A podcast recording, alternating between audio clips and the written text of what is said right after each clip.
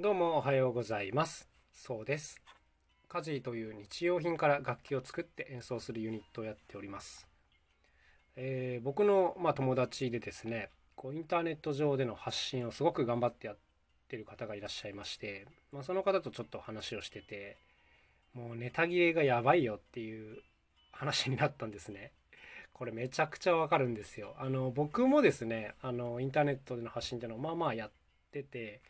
まあ、例えばこのラジオもそうですし、えー、Twitter なんかでも家事の動画をたくさん上げてますし、まあ、YouTube にもその動画上げてたりしますね。あとは、えーと、家事のホームページ上でもいろいろと書いている、えー、ブログにも活動記録を書いたりしているという感じで、まあ、毎日ですね、基本何かしらは更新しているというような感じになるんですよ。うんで、発信の基本って毎日やるっていうことなんですね。これ前もちょっと言ったかもしれないんですけども、えっ、ー、と、気が向いた時だけやるみたいなやり方はですね基本的に続かないですし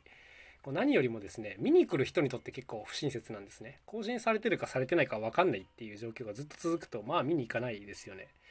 うんだからベストなのはやっぱり毎日何時に更新するっていうのを決めてそれにあ間に合わせてやるっていうことなんですけども、はい。まあ、僕個人的にはですねあの発信メディアを分散させた方がいいと思っているタイプなんで僕の場合は毎日というよりもまあ毎日分けていろんなところを更新しているというような状況になっているんですがまあまあまあ。でちょっと話を戻しましてその方と毎日やってるとネタが本当になくなるよねみたいな感じの話になったんです。これを、えー、空っぽにならないのか問題というふうに呼んでいるんですけども。うーんなんか毎日やるのってまあ作業も大変なんですけど、まあ、作業というよりもやっぱり内容ですよね。内容が本当になくなってくるんですよ。でやればわかると思うんですけども、えー、と2ヶ月も頑張ればもうなくなってくるというのが すっごいリアルなあのあれなんですけども。はい。あの正直なところだと思います。これ僕もめちゃくちゃ分かります、はい、僕の感覚では2ヶ月が一つの壁だなというふうに思っております。でこの空っぽにならないのか問題を、ま、解決する作戦っていうのはいくつかあるんですけどもうんまあこれの一番手っ取り早いのはやっぱ時事ネタを絡めていくっていうところなんですね。あの最近起きたことについて、まあ、自分はどんなことを考えたとかどんな風にうん、まあ、感じたとかそういうことを言っていくと、まあ、それだけである意味コンテンツにはなってしまうんですが、まあ、これは基本的にやめといた方がいいですよね。その時事ネタを取り扱う人ってもう星の数ほどいるわけですしこう1ヶ月後に聞いたらもうそれって面白くないコンテンツだったりしますもんね。うん、なんか昔そういうことあったなぐらいの風に取られちゃうので基本的にこう時事ネタを取り扱い始めると途端にこう魅力がすっごく落ちるなというふうに個人的には感じています。だってやっぱりその人の話が聞きたいじゃないですかできるだけ。こう一時情報というかその人から出てきた情報その人が経験したこととかを聞きたいわけですからうん、まあ時事ネタを取り扱うっていうのは一つの作戦なんですがこれは本当にやめた方がいいですね。で、えー、その2これがですね自分ではなく他の人にフォーカスしてコンテンツを作るっていうやり方が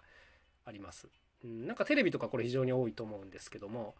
要するにこうホストがいてでそこに対してゲストを呼ぶという、まあ、こういうスタイルですよね。うん、これがうまく回ればもうネタには基本的に永遠に困んないのかなというような気もします。あの YouTuber がすごい参考になるんですけどもあのカジサックさんとかのチャンネルを見るとこうやっぱもともと芸能界にすごい強いっていうこともあってもう大変有名なお笑い芸人とか芸能人の方が次々来てこうトークをしてるわけなんですけども、まあ、これはすごい上手ですよね。うん他の人の話っていうのが皆さん強烈ですから毎回すごく面白かったりします。うん、だからこの人を取り上げるっていうのがうまく回せ始めると、まあ、これはすごくこう言い方はちょっとあれかもしんないですけども空っぽにならないなと思いますね。うん、いつでも大体面白いし常にこう刺激が切れないなっていう、うん、それでいてこう次の展開が作りやすいなっていう、まあ、非常にうまい手だなというふうに思います。そしてまあ3つ目の方法というのもあるとは思っててうんまあこれはですねやっぱその発信よりももっとたくさん経験するっていうことなんですね。うん、要するにそのネタ切れになってくるのっていうのはあの自分の経験をどんどんこう発信していって減っていくからですよね、うん、経験値が。減っていくというか一度喋ってしまったことはもう喋れないみたいな風になっていくからだんだん苦しくなっていくわけで、ま、だったらそれを上回るスピードで次の経験をすればよいっていうそういう話になってくるんですけどもあの沈む前に次の足を出すっていうやつですね。はい、これは分かっちゃいるが大変なのではっていう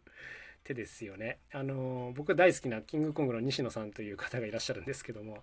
僕オンラインサロンにも入って毎日記事を読んでるんですけども、まあ、この方なんかその典型ですね。あの発信毎日してるんですけどもそれを上回るスピードで経験をするという、まあ、それを地で言ってるような方であのもう修羅の世界だなというふうに思いますねこれは。本当にこうそれをやればいいのは分かっているんだがほとんどの人ができないという、まあ、そういうやり方だなというふうに思っております。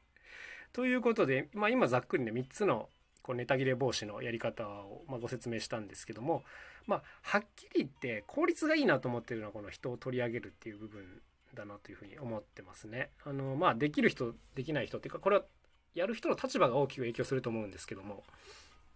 うん、うまく回せ始めれば、まあ、これが非常に効率がいいなというふうに思っております。あとはまあそもそも論としてですね僕がおすすめしたいのは、えーと、期間をもう決めてやっちゃうっていうところですね。発信をするにあたって例えばもうとにかく1年間頑張るというふうに決めてしまってでその中でも全力を出し尽くすっていうところがいいんじゃないかなというふうに思っております。もうずっと続けるっていうのもまあできる人ならいいんですけども先ほど言ったようにもう死ぬほど大変なのでこれはね。だから僕はなんかこうよしまず1年とにかく頑張ろうっていうやり方とかいいなと思いますね。えっ、ー、と去年の10月とか11月ぐらいから僕はあの Twitter の更新を頑張り始めたんですね。それまでは本当にアカウントだけあってもうずっと放置みたいな感じのもう超手抜きだったんですけどもいかんいかんでもこう知らない人にもどんどんリーチしていかなきゃいけないなっていうのをやっぱその時強く感じましてでツイッターってやっぱそういう面すごい強いなと思ったのであのとにかくちょっとツイッターで頑張ってみようっていうことで去年からあの、やってるんですけども、まあ、基本戦略っていうのが決まってまして何かっていうともう動画を出しまくるっていうことなんですね。もうバカみたいにこう動画を出してるんですけどもあのこれはもうシンプルで Twitter ってあのアナリティクスっていう分析機能があって基本的にその動画が一番反応が取れるんですね。あのまあ、インプレッションとかその反応反応率とかを見ていくと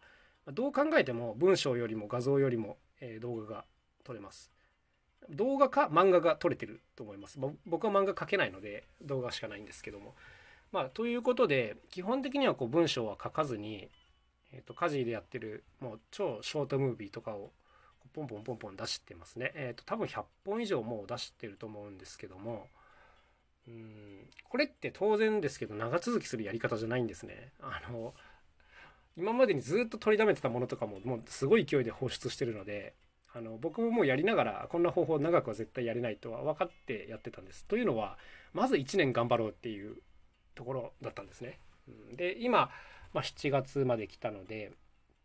あとそうですね3ヶ月ぐらいやると1年ぐらいになるんですけども、まあ、とにかくそこまではもうあの何 て言うんですかね燃やし尽くそうと思ってて自分の出せるものをね、まあ、当然あのネタ切れになるんですがそこで一旦ちょっとストップしようかなというふうに考えております。はい、ということでなんか期限を決めてその中で、ね、全力を出してみるっていうのはすごいいいんじゃないですかね。まあやっていく中で次のやり方が見えるっていうこともありますしまああの今のご時世ねこの発信するメディアっていうのもどんどん変わっていくような気もするのでずっと死ぬまでやり続けるっていうふうに考えるんじゃなくてとにかくまずはこれだけもうとにかくコミットするというか頑張り抜くっていうのを決めてやってみるといいんじゃないでしょうか。はい、ということで今回はあの空っぽにならないのか問題を取り上げてみました。えっ、ー、と僕の意見は空っぽにはすぐなります。なりますのでまあその中で工夫してやっていかなきゃいけないんだが、はい、まあそうですね人を取り上げたり毎日挑戦したりあと期間を決めてやってみるといいんじゃないですかというそんなお話でございました。はい、それではまた今日も楽しい一日を過ごしてください。カジのそうでした。また明日お会いしましょう。さようなら。